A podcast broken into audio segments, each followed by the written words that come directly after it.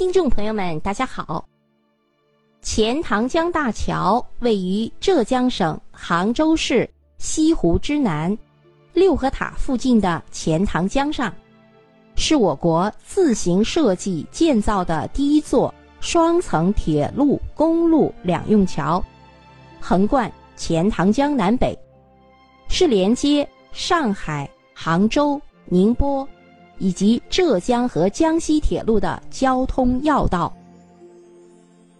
钱塘江大桥于一九三四年八月八日开始动工兴建，一九三七年九月二十六日建成，历时了三年零一个月的时间。钱塘江大桥的建成，不但极大的方便了钱塘江南北的交通。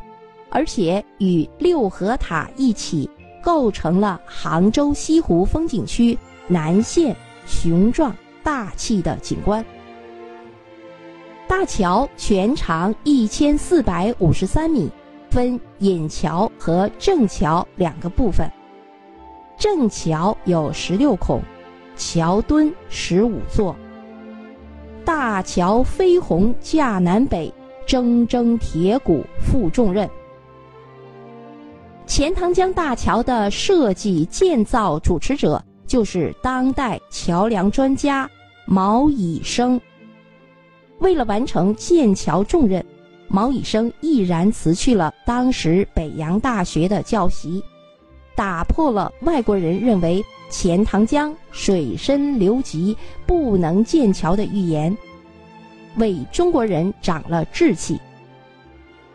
由他主持制定的建桥方案，不但切实可行，而且比美国桥梁专家华德尔提出的方案减少投资约二百万两银元。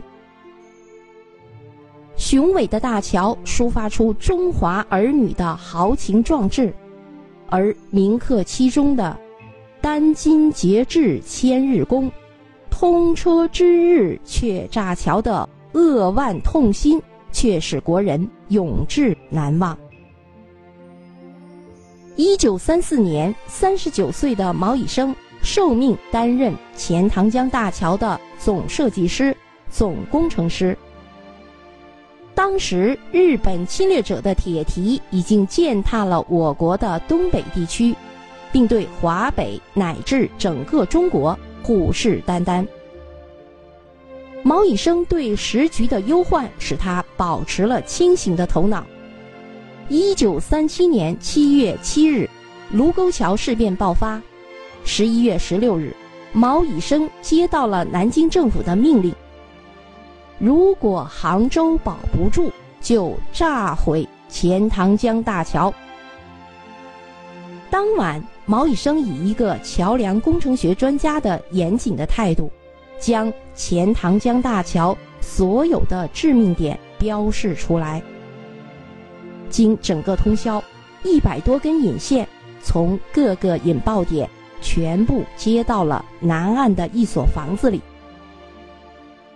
毛以生一直陪伴着历经艰险建造起来的大桥，直到亲眼看到最后一根引线接好。这是毛以生一生中最难忘的一天。十一月十七日，是毛以生渴望却又不敢指望的大桥全面通车的第一天。当第一辆汽车从大桥上驶过时，两岸数十万的民众使劲儿的鼓掌，掌声经久不息。毛以生后来回忆说。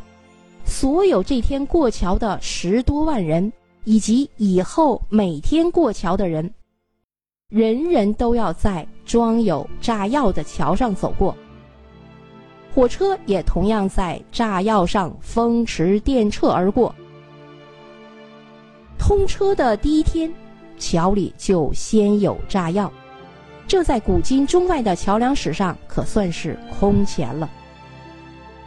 十二月二十三日下午一点，毛以生接到命令，炸桥。下午五点，日军的先头部队已隐约可见，人群被强行阻拦，所有的引线都点燃了，随着一声巨响，钱塘江大桥的两座桥墩被炸毁，五孔钢梁折断落入江中。总长一千四百五十三米、历经三年建成的钱塘江大桥，最终在通车的第八十九天，瘫痪在日军侵略的战火中。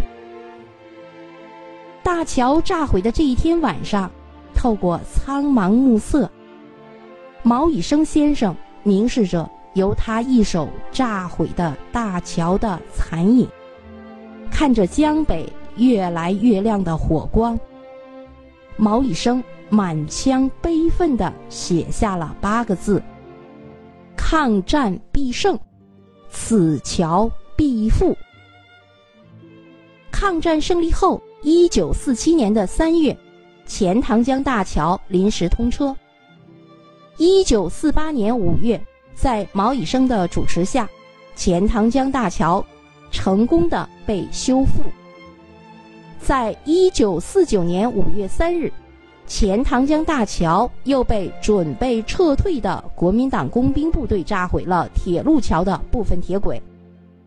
但是由于在中共地下党的保护下，桥梁的其他部分没有被损坏。新中国成立后，一九五零年四月，钱塘江大桥临时修复。一九五三年九月，钱塘江大桥六号墩修复，从此大桥全面修复完工。一九五四年三月，钱塘江大桥恢复使用。二零零六年。钱塘江大桥被列为全国重点文物保护单位。二零一五年八月，钱塘江大桥进行全面大修。二零一八年一月，钱塘江大桥入选中国工业遗产保护名录。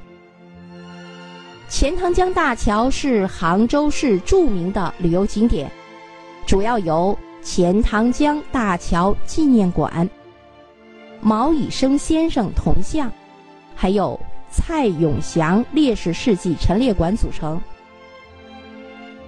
毛以升炸桥前曾赋诗一首：“土地风云突变色，挥泪炸桥断通途。五行缺火真来火。”不负元桥不丈夫。这首诗流露出毛以生被迫炸桥的无奈，以及今后复建的决心。诗中的第三句“五行缺火真来火”是什么意思？好，我们把钱塘江桥这四个字放在一起。您就能看出这四个字的偏旁竟然是金、土、水、木，唯独没有火。没想到炸桥后五行不缺火了，桥却断了。钱塘江大桥是毛以升在二十世纪三十年代主持设计和建造的。